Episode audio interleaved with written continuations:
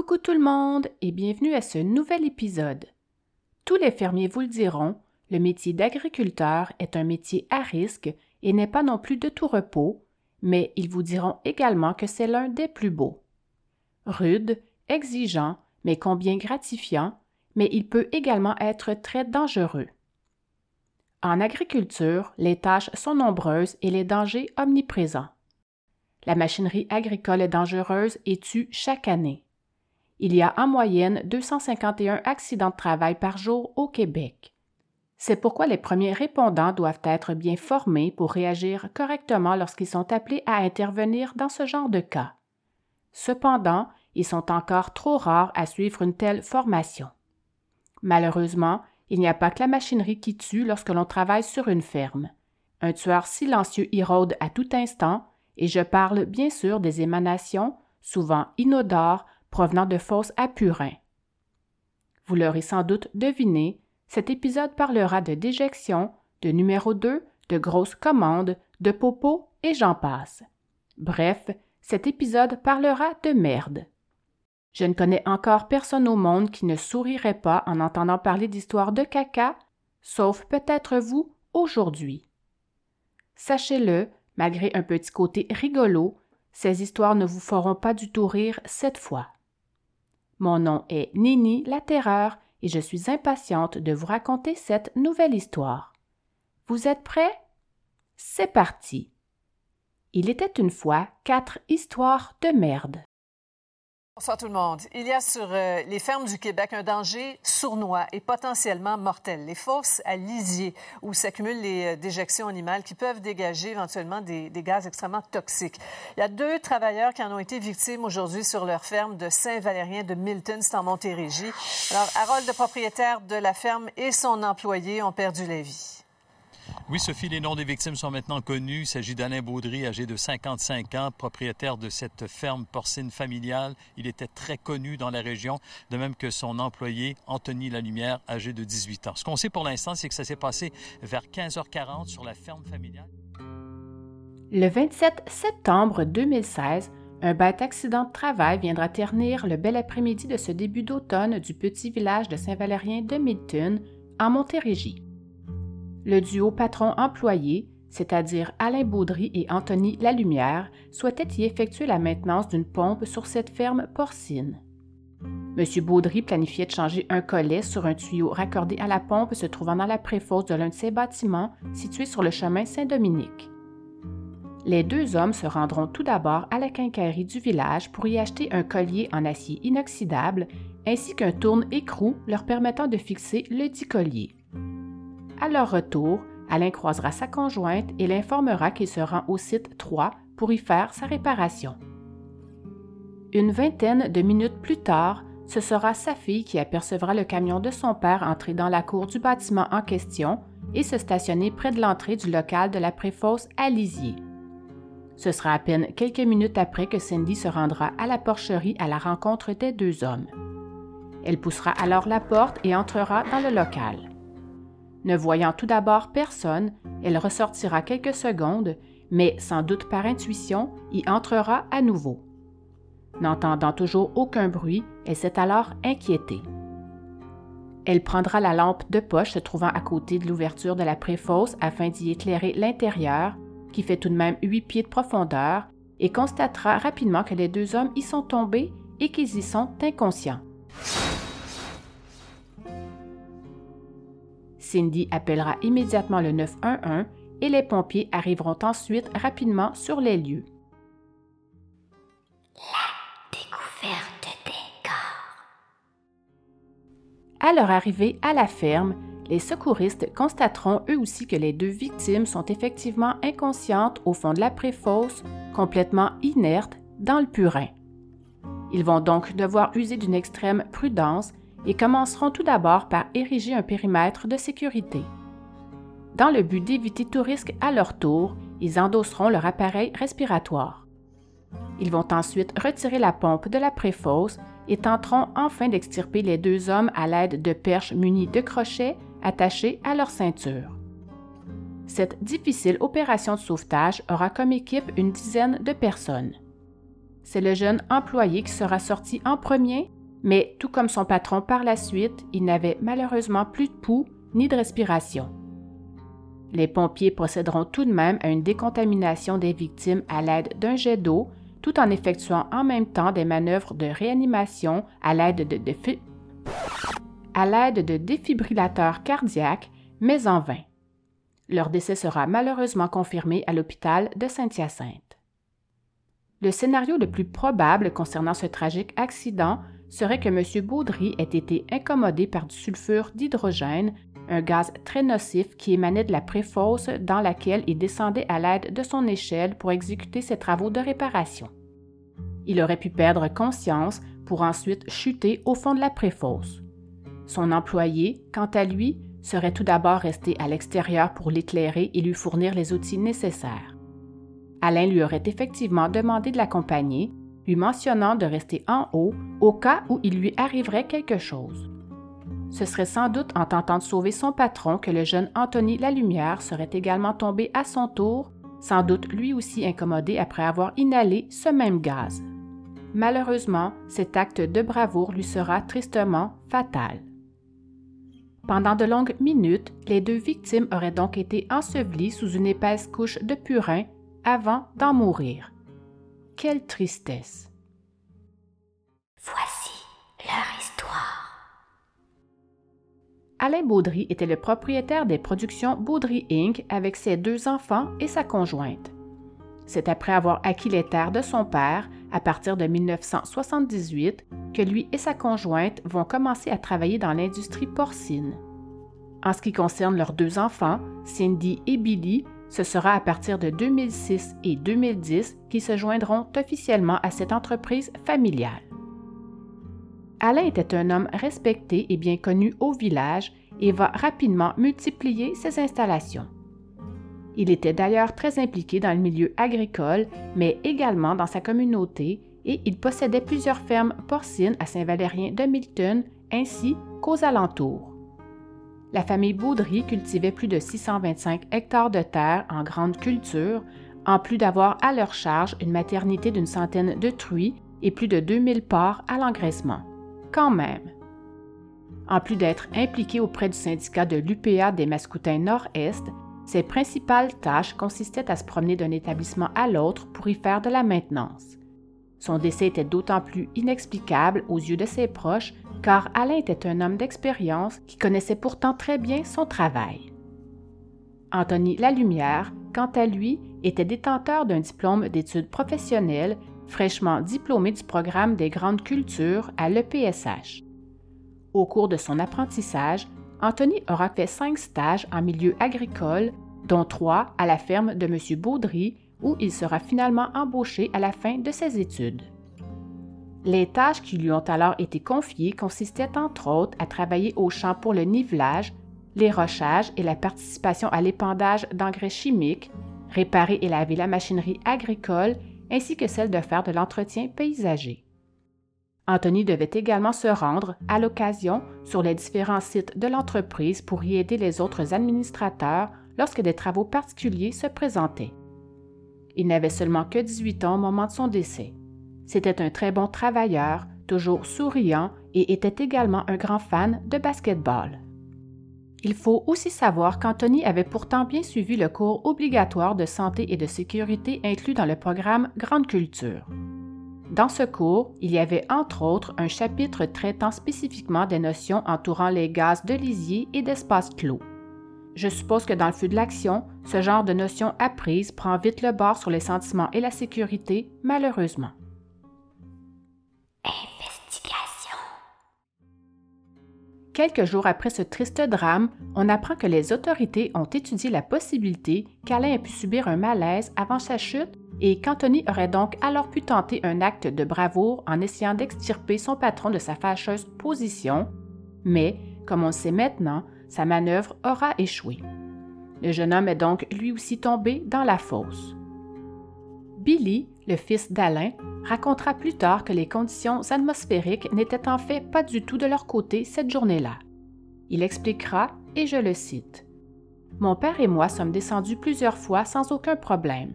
Les services d'urgence m'ont dit que probablement en raison de la pression atmosphérique qui était basse cette journée-là, le gaz aurait pu demeurer dans la préfosse. Pas de chance. Il admet que certaines précautions auraient pu être prises. Il dira également C'est certain qu'il faut prendre le temps de penser à une solution en cas d'urgence, ce qui n'a pas été le cas ici. Si mon père avait porté un harnais, comme on en porte toujours quand nous travaillons en hauteur, il aurait pu être remonté par Anthony. Malheureusement, l'entreprise ne possédait aucun détecteur de gaz, une situation qui va être révisée rapidement selon Billy. L'homme endeuillé tenait tout de même à remercier en particulier les secouristes ainsi que tout le monde des services d'urgence présents sur place lors de ce drame pour avoir tout essayé pour les sauver. Au cours des jours qui vont suivre, une enquête sera tout d'abord menée par la Sûreté du Québec pour comprendre réellement ce qui est arrivé. Les risques de blessures ou d'accidents sur une exploitation agricole sont nombreux et donc les hypothèses à propos de cet accident de travail ne manquent pas. L'équipe d'enquêteurs s'est donc rendue sur cette ferme afin de mieux comprendre ce qui a bien pu se produire. Ils évalueront les méthodes qui ont été employées afin de déterminer si toutes les précautions nécessaires avaient été prises. Un ingénieur slash agronome viendra expliquer que plusieurs gaz s'échappent du lisier et que ce serait notamment le sulfure d'hydrogène qui serait le plus dangereux. Le lisier, quant à lui, est un mélange d'extrêmement. Le lisier, quant à lui, est un. Le lisier, quant à lui, est un mélange d'excréments d'animaux, arc, contenant une grande quantité d'eau, conservée dans des fosses pour servir d'engrais. Il est produit principalement dans des élevages de porcs, de bovins et de volailles. En se décomposant, le lisier produit continuellement des gaz, notamment le sulfure d'hydrogène, le dioxyde de carbone, l'ammoniac ainsi que le méthane. Ces gaz peuvent s'accumuler dans les préfosses et les locaux. La concentration de ces gaz dans un espace d'entreposage sera influencée par divers facteurs, notamment l'activité microbienne, la quantité et l'âge du lisier, le brossage du lisier et la ventilation. Tous ces éléments pourraient donc avoir pour effet de mener, dans des proportions différentes, à une perte de conscience, voire au décès, selon la concentration présente et inhalée à ce moment-là, bien sûr. Les causes. À la suite de ce drame, la CNE-SST mènera elle aussi une vaste enquête. Dans le but de mieux connaître les concentrations de gaz, les inspecteurs ont pour ça dû reproduire les mêmes conditions qui prévalaient dans la préfosse le jour de l'accident. En termes plus techniques, que je n'ai pas vraiment compris, je dois l'avouer, ils vont eux aussi expliquer que le lisier produit et accumule des gaz, le fameux sulfure d'hydrogène, mais aussi du dioxyde de carbone, de l'ammoniac et du méthane. À une certaine concentration, ces gaz peuvent entraîner une perte de conscience rapide et très vite conduire au décès. C'est ce qui s'est effectivement produit pour les deux hommes lors de ce drame. Ils vont également mentionner que ces gaz sont inodores. Une exposition, même très courte, peut entraîner divers symptômes allant d'une irritation des voies respiratoires à des nausées, des vertiges et des maux de tête, entre autres. Bref, plus la concentration monte, plus le danger est imminent et grave. Juste pour vous donner une brève idée, en 2016, en Montérégie seulement, une trentaine de cas d'intoxication avaient été rapportés. Il faut savoir que malheureusement, ce ne sont pas toutes les intoxications qui sont déclarées. Comme l'a si bien dit la directrice de la santé publique de la région à cette époque, entrer dans un espace clos, c'est jouer à pile ou face avec la mort. Un autre expert viendra expliquer que ce serait le procédé de brassage qui serait l'une des causes premières du relâchement de ces gaz. Il va faire un parallèle avec une bouteille de boisson gazeuse que l'on brasse. Selon lui, il faudrait toujours trouver un moyen de travailler à l'extérieur des préfosses ou des citernes de lisier, car elles sont considérées comme des espaces clos très dangereux.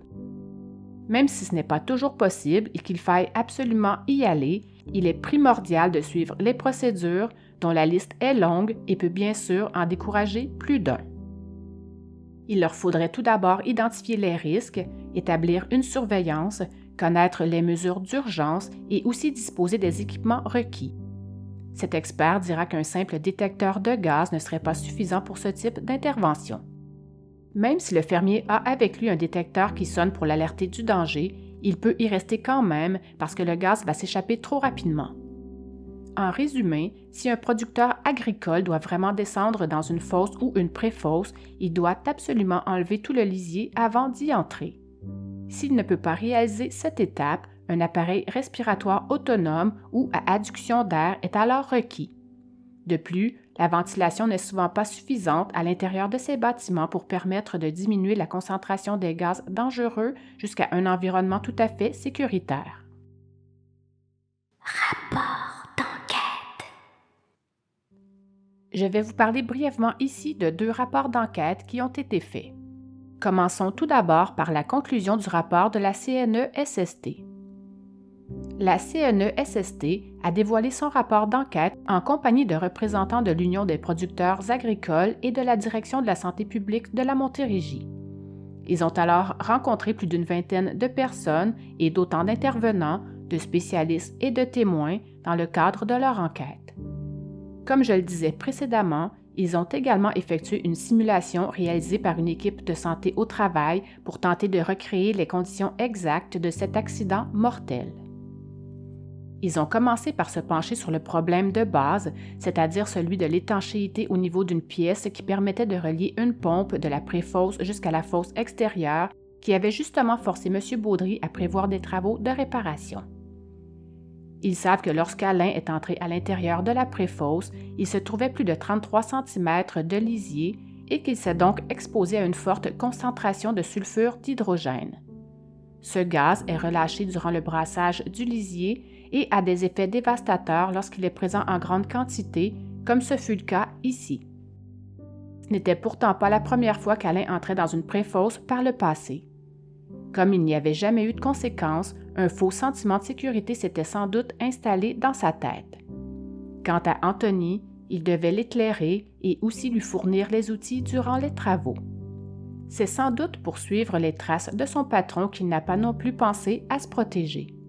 Donc, lorsque son patron a chuté et voyant qu'il venait de perdre connaissance au fond de la fosse d'une profondeur de 2,36 mètres, Anthony est descendu à son tour, sans réfléchir, dans le but de lui venir en aide rapidement, mais il s'est bien sûr lui aussi exposé au gaz et a lui aussi été rapidement incommodé jusqu'à ce que, malheureusement, il s'évanouisse à son tour.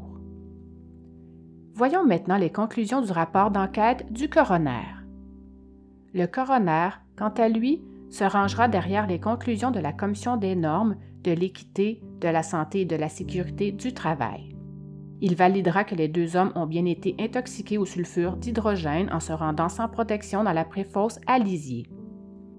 Il va également conclure que leur décès était attribuable à une intoxication aiguë au sulfure d'hydrogène survenue dans une atmosphère dangereuse en espace clos. Il va alors rappeler que les gaz émanant des structures d'entreposage de lisier font des victimes chaque année. Plus de la moitié d'entre elles décèdent avant l'arrivée des services d'urgence. Il s'agit notamment de personnes venues au secours d'une première victime, comme ce fut le cas ici. Le message clé qu'il livrera dans son rapport sera que les préfosses à doivent toujours être considérés comme des endroits hautement dangereux et personne ne devrait y pénétrer sans se conformer à une méthode de travail en espace clos et à des règles de sécurité très précises. Comme on le sait déjà maintenant, au moment de ces travaux, les deux agriculteurs n'avaient aucun appareil respiratoire ni détecteur de gaz avec eux, en plus de la ventilation qui était inexistante et qu'aucun équipement de sauvetage n'avait été prévu malgré le risque de la manœuvre. Les conséquences funestes sont donc vite arrivées par la suite. Rien n'arrive pour rien.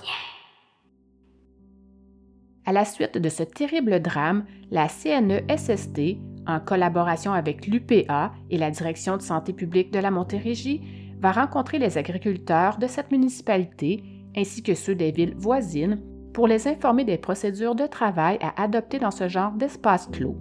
Bonne idée. Des étudiants en agriculture vont également assister à cette rencontre. Ces organismes vont aussi fournir plusieurs informations sur le travail dans les fosses et les pré-fosses via leur site Web. Donc maintenant, plus d'excuses pour mourir de cette façon. Également, concernant les premiers répondants, les pompiers, policiers ou autres secouristes, il est possible pour eux de se préparer à faire face à de telles situations grâce à un programme de formation qui est offert par Ferme Médic et qui est situé à Saint-Joachim de Shefford. Ils y offrent entre autres des exercices pratiques avec simulation. Ils offrent également des séances de formation de mise en scène dans le but de mieux les préparer pour le futur. Ces gens seront donc mieux outillés sur la réalité à laquelle ils devront faire face dans le cadre de leur métier. Ils en seront tout simplement meilleurs.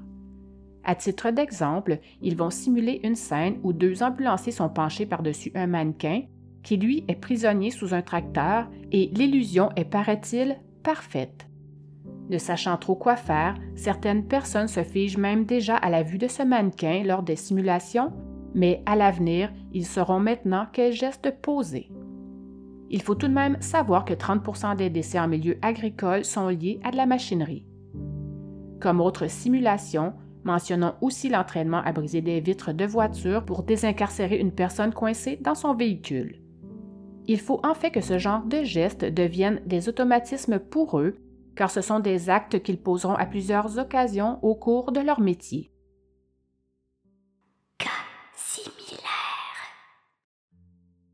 Ce genre de décès n'est pas exclusif aux fermiers, bien sûr. Voyons maintenant d'autres cas s'étant également produits dans la région. En août 2004, dans un camping de Saint-Jean-Baptiste de Rouville, trois hommes ont aussi été intoxiqués par du sulfure d'hydrogène. Ils y sont malheureusement restés tous les trois. Comme on le sait maintenant, ce gaz est extrêmement agressif. Il peut parfois s'agir d'une seule respiration et c'est malheureusement la fin, et même parfois, dans le feu de l'action, des secouristes expérimentés peuvent eux aussi oublier certaines étapes. De là l'utilité de faire beaucoup de simulations. Il faut vraiment que ça devienne un réflexe pour eux. Dans ce cas-ci en particulier, c'est un refoulement d'égout qui fut à l'origine du drame. Tout commence le 27 août 2004 aux alentours de 23h15. Les campeurs du site numéro 152 réalisent qu'ils ont des problèmes avec l'évacuation des eaux usées de leur roulotte. La cuvette de leur toilette ne se vide plus et un refoulement d'égout se produit dans leur bain. Ils aperçoivent alors le gendre du propriétaire qui passait par là en effectuant sa dernière tournée de la journée.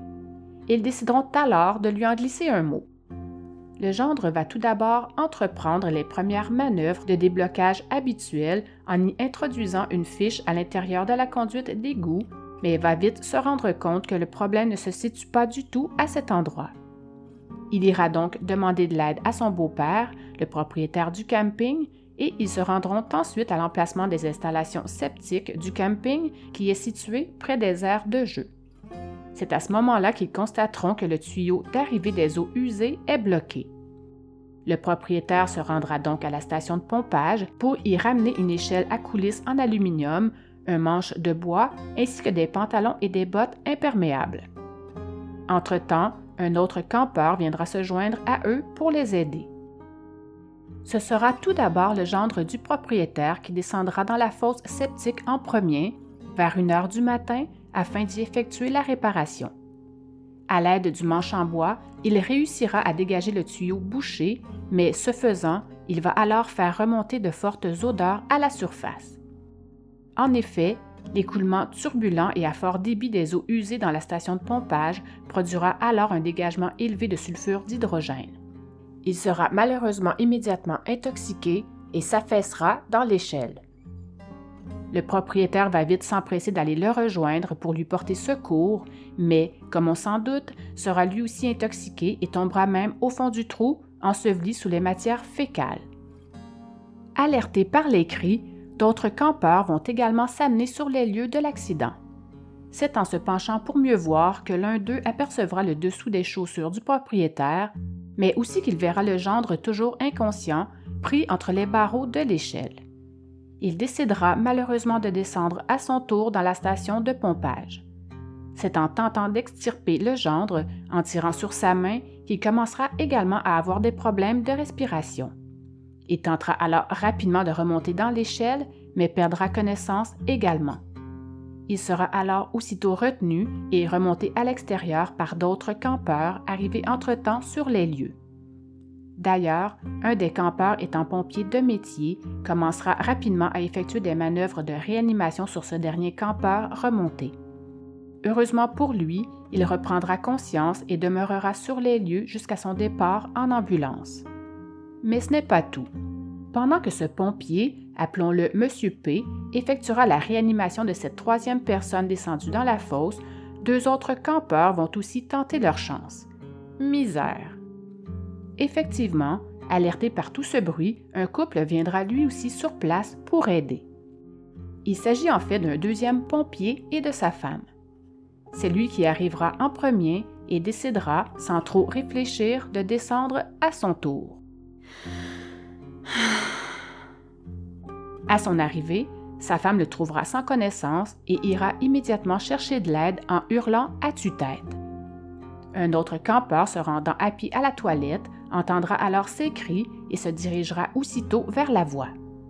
En voyant l'échelle installée dans le puits d'accès de la station de pompage et à l'intérieur deux victimes inconscientes, il descendra lui aussi à son tour pour les aider. Il va alors rapidement perdre connaissance et s'affaisser lui aussi. Monsieur P, ayant réussi à faire reprendre conscience au premier blessé, retournera immédiatement près de l'ouverture de la station de pompage. De sa position, il y verra deux victimes, l'une avec la tête penchée dans le liquide et l'autre respirant avec grande difficulté. Les deux autres victimes n'étaient alors pas visibles car elles étaient complètement immergées dans les eaux usées. C'est à ce moment-là qu'il prendra la meilleure décision ever. Il empêchera alors tout autre campeur de descendre à l'intérieur de la station. Enfin. Plusieurs autres campeurs vont alors tenter, à l'aide de plusieurs objets, tels un poteau de tente, un râteau ou bien une pelle, de maintenir la tête des victimes à l'extérieur du liquide. Un boyau d'arrosage sera aussi utilisé pour asperger le visage d'une des victimes, qui, bizarrement, respire toujours, mais avec grande difficulté et qui, heureusement, réagit bien au contact de l'eau. Dès l'arrivée de l'unité de secours du service de sécurité incendie de Saint-Jean-Baptiste, M. P endossera un des appareils respiratoires autonomes des pompiers.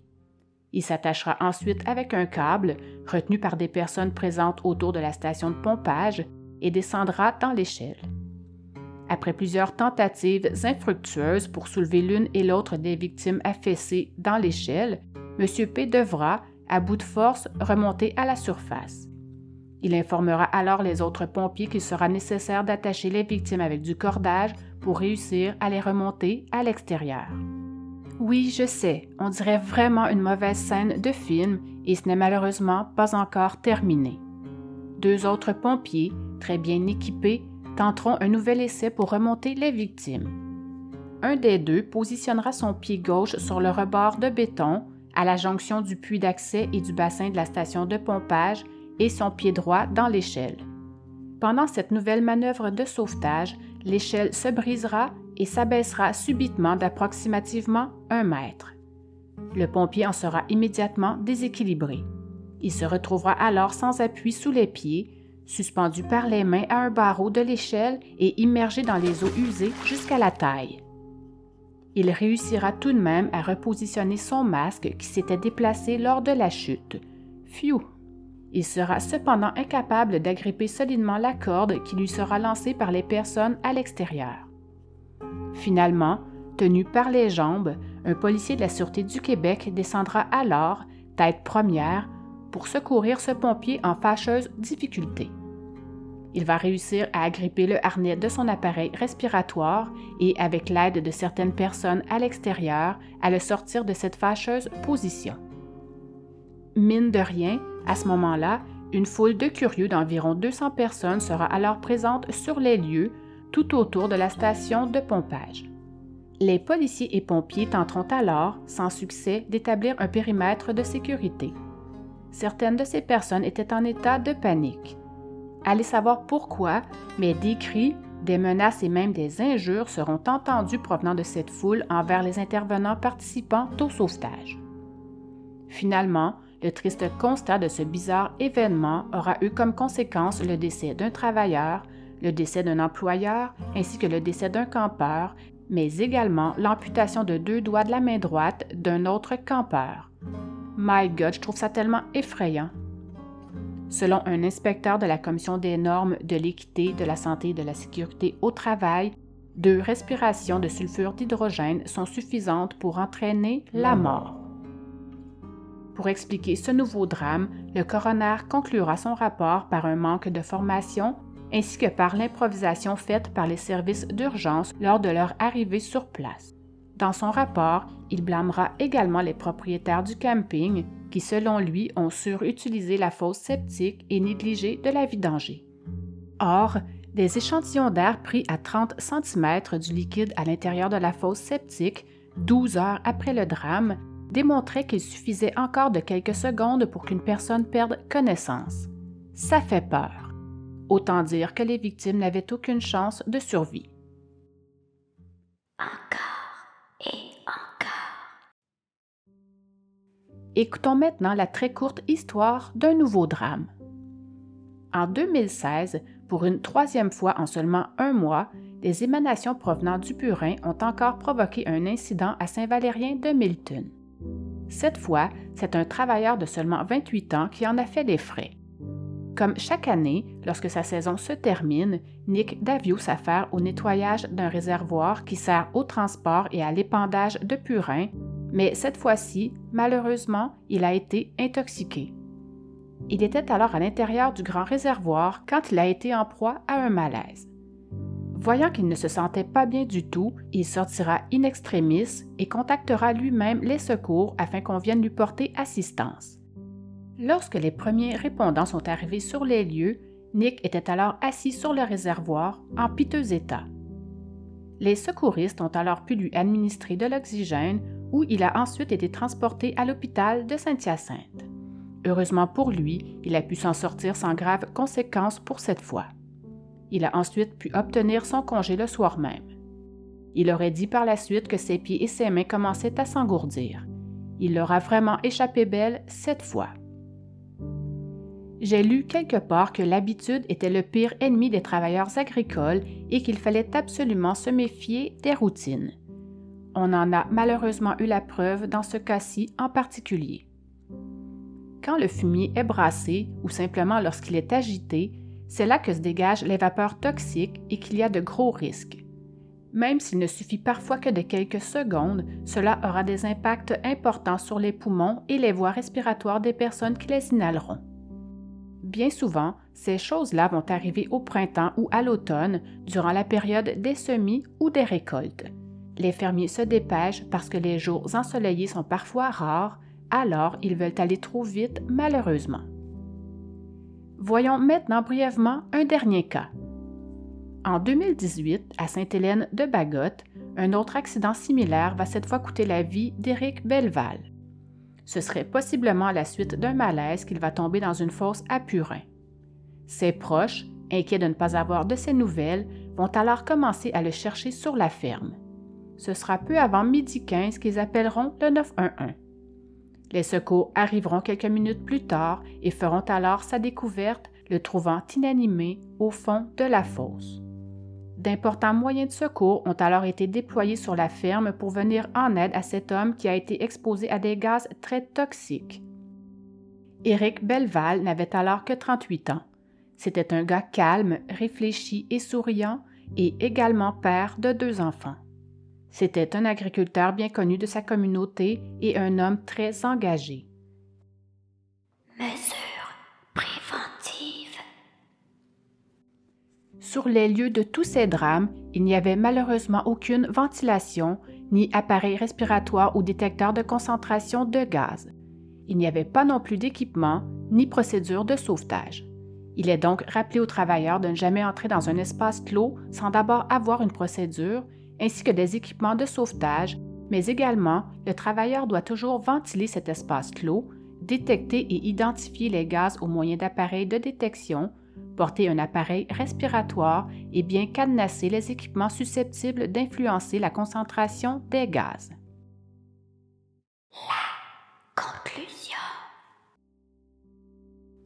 Toutes les informations reçues à la suite de ces horribles histoires ont permis aux producteurs de réaliser que le danger qui les guette dans leurs opérations est beaucoup plus grand qu'ils ne le croyaient. Si les producteurs agricoles sont de plus en plus sensibilisés, les coûts importants reliés aux équipements de sécurité pour ce type de manœuvre en freinent plus d'un malgré les risques connus. Pour ceux qui ne sont pas prêts à faire un tel investissement, faire appel à des firmes spécialisées serait l'option à privilégier. Mais le feront-ils? Espérons-le. La ville de Saint-Hyacinthe étant la technopole agroalimentaire du Québec, leurs habitants sont donc entourés de ces infatigables travailleurs qui consacrent toute leur existence à leur ferme, leur élevage, leur production. Ce sont des parents, des amis, des voisins. Les circonstances tragiques de tous ces décès survenus lors d'une intervention de routine dans des préfosses à Purin rappellent justement et cruellement à tous que la routine peut être drôlement sournoise à la ferme où les dangers sont omniprésents. Même les plus expérimentés ne sont pas à l'abri d'une malchance ou d'une mauvaise évaluation des risques, particulièrement lorsqu'il est question de travailler en espace clos, comme le sont les fosses à purin. Espérons seulement que ces décès permettront d'en éviter d'autres et que le message de prévention sera enfin entendu et retenu. Ce serait la meilleure façon d'honorer les disparus. Voilà, c'est ici que se terminent ces quatre tristes histoires. J'espère que cet épisode vous a plu. Si ce n'est pas déjà fait, je vous invite à vous abonner à ma page Instagram pour discuter avec moi si le cœur vous en dit. Vos impressions et commentaires m'intéressent beaucoup. Également, si ce genre d'histoire vous plaît, je vous invite à me le faire savoir car j'ai en tête beaucoup d'autres histoires de ce genre et il me ferait plaisir de vous les raconter. Vous pouvez aller dormir maintenant, mais si j'étais vous, je jetterais quand même un œil sous le lit et j'irais même fermer la porte de la salle de bain. On ne sait jamais. OK, bye!